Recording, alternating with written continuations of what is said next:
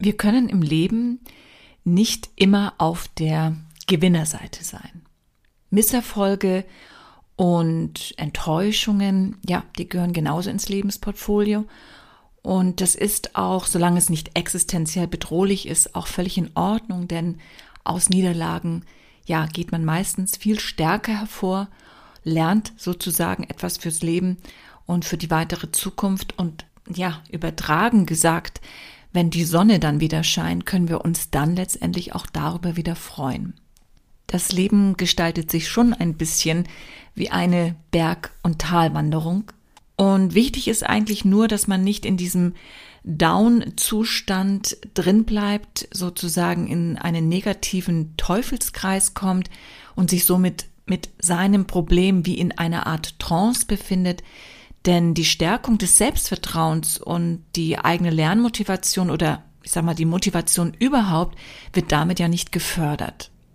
Und wenn ich immer das Gleiche tue, dann ja, werde ich auch immer das Gleiche bekommen. Also wie gesagt, Veränderung gehört zum Leben, aber durch einen Veränderungsprozess zu gehen, das ist nicht ganz so einfach, denn das ist keine gerade Linie, die man mal so eben durchläuft, sondern es ist ein Auf und ein Ab. Und ja, wie bei einem Prozess üblich, bestimmen dann ganz bestimmte Phasen diesen Prozess.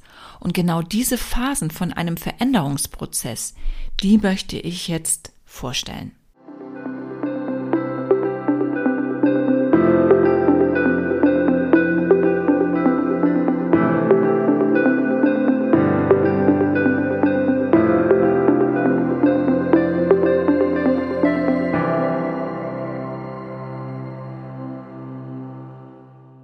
Viele Menschen mögen Veränderungsprozesse überhaupt nicht. Und ich kann das auch nachvollziehen. Ich mag auch nicht jeden Veränderungsprozess, weil sie einfach auch nicht so einfach zu durchlaufen sind. Aber das Leben ist nun mal durch Wandel bestimmt und von daher wird sich jeder früher oder später einmal in einem Veränderungsprozess wiederfinden. Und es gibt äh, unterschiedliche Modelle, die den Veränderungsprozess darstellen. Und ich beziehe mich jetzt hier auf das Modell von Richard K. Streich, der unter anderem Change Management in Unternehmen begleitet. Und ja, ich finde, sein Modell ist sehr grafisch sehr gut dargestellt. Nach seinem Modell verlaufen Veränderungen in sieben Phasen ab. Und ja, wie ich das in der Einleitung schon gesagt habe, das kann man sich wirklich wie eine Berg- und Talfahrt vorstellen. Und einer der wichtigen Faktoren dabei ist die Akzeptanz, und zwar die Akzeptanz über die Zeit. Und genau zwischen diesen beiden Achsen geht es eben rauf und runter. Veränderungsprozesse brauchen Zeit.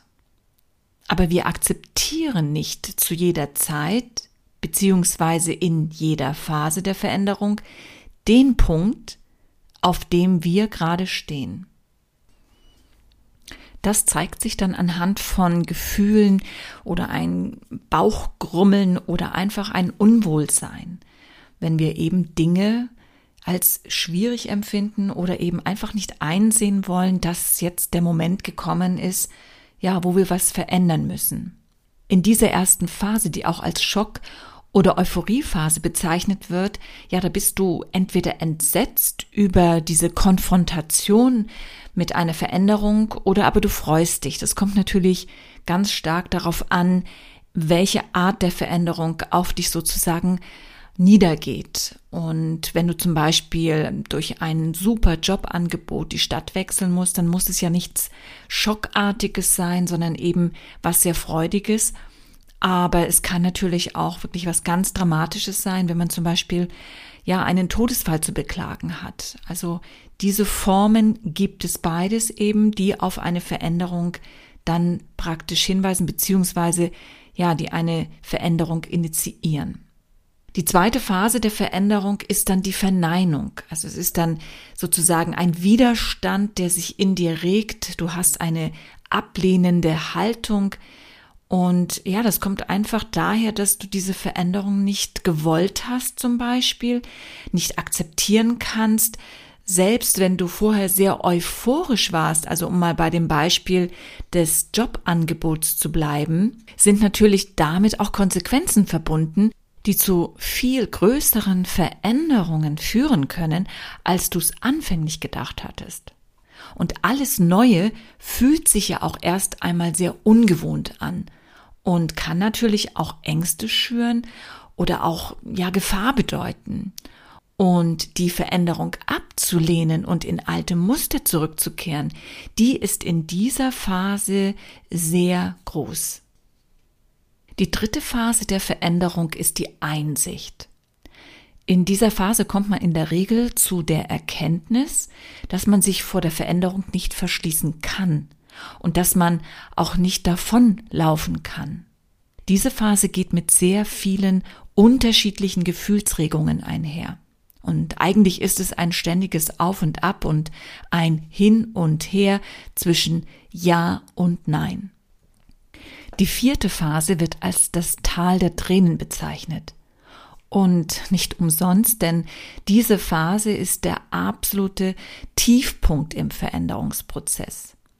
In dieser Phase kannst du dir überhaupt nicht vorstellen, wie du mit der Veränderung leben sollst, wie du die Veränderung oder die Situationen, die sie auslöst, meistern kannst. Am liebsten würdest du dich einfach nur verkriechen und dich gar nicht mehr mit den Veränderungsthemen beschäftigen. Die fünfte Phase ist die Akzeptanz. In dieser Phase bist du bereit, dich auf die neue Situation einzulassen und sie vor allem auch emotional anzunehmen. Was dafür sorgt, dass man nicht mehr so aufgewühlt ist und ja eigentlich auch mehr zur Ruhe kommen kann. Die sechste Phase, ja, das ist das Ausprobieren. Es gibt ja immer unterschiedliche Möglichkeiten und Wege, wie man sich in neuen Situationen ausprobieren kann. Also genau das passiert in dieser Phase. Du testest quasi Strategien und bist zufrieden, wenn du diesbezüglich erfolgreich warst oder auch frustriert, wenn eine Strategie nicht funktioniert hat.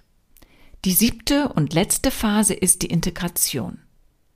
Alles, was du in der vorherigen Phase erfolgreich ausprobiert hast, integrierst du in deinen Alltag. Du nimmst sozusagen das Positive der Veränderung an und kannst gut damit in die Zukunft blicken und letztendlich in deinem Leben auch weitergehen.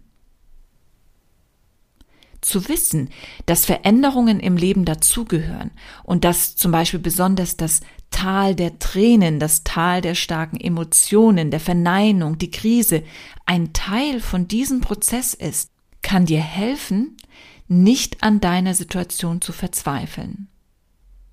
Selbst den tiefsten Punkt im Veränderungsprozess wirst du einmal durchschritten haben. Aufgeben ist auf jeden Fall keine Option. Und mit einem Zitat von Martin Luther King möchte ich diese Folge beenden. Wenn du nicht fliegen kannst, renne. Wenn du nicht rennen kannst, gehe. Wenn du nicht gehen kannst, krabble. Aber was auch immer du tust, du musst weitermachen.